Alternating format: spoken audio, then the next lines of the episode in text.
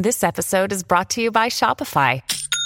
Forget the frustration of picking commerce platforms when you switch your business to Shopify, the global commerce platform that supercharges your selling wherever you sell. With Shopify, you'll harness the same intuitive features, trusted apps, and powerful analytics used by the world's leading brands. Sign up today for your $1 per month trial period at shopify.com slash tech, all lowercase. That's shopify.com slash tech.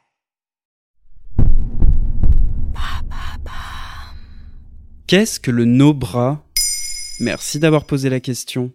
Porter des soutiens-gorge pour maintenir les seins nous semble nécessaire depuis l'adolescence. Pourtant, le soutif pourrait s'avérer inutile, voire dangereux. Face à ce constat, des femmes revendiquent le no-bras, en français pas de soutien-gorge. Un genre de féminisme du quotidien qui ne passe pas auprès de tout le monde. En avez-vous assez de ces bretelles de soutien-gorge qui dépassent? De cet inconfort dû aux armatures, aux baleines ou simplement la mauvaise taille?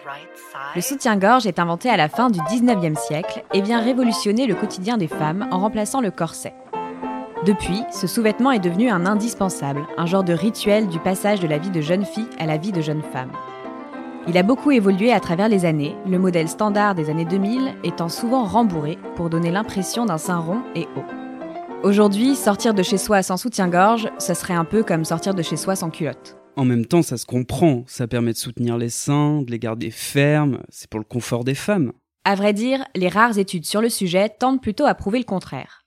Le site freetheboobies.fr explique que les soutiens-gorge affaiblissent les ligaments de Cooper, qui sont les suspensions naturelles de la poitrine. Ah oui, c'est un cercle vicieux en fait. On a besoin des soutiens-gorge à cause des soutiens-gorge. Le professeur Jean-Denis Rouillon va encore plus loin. Il affirme que ces sous-vêtements seraient mauvais pour la santé car ils compriment les tissus et gênent la circulation sanguine et lymphatique. Des études notent même une corrélation entre port prolongé du soutien-gorge et cancer du sein.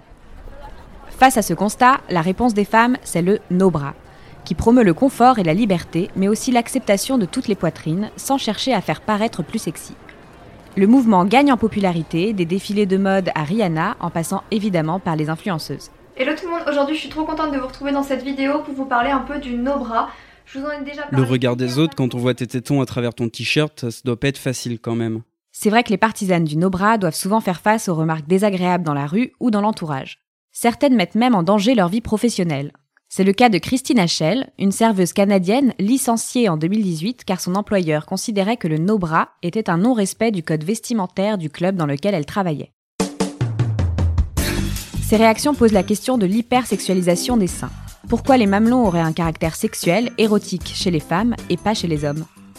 Le no-bras combat cette sexualisation. Et cela pourrait porter ses fruits, puisque des marques de sous-vêtements constatent déjà la baisse des ventes de soutien-gorge à armature au profit de modèles bien plus confortables. Voilà ce qu'est le no-bras.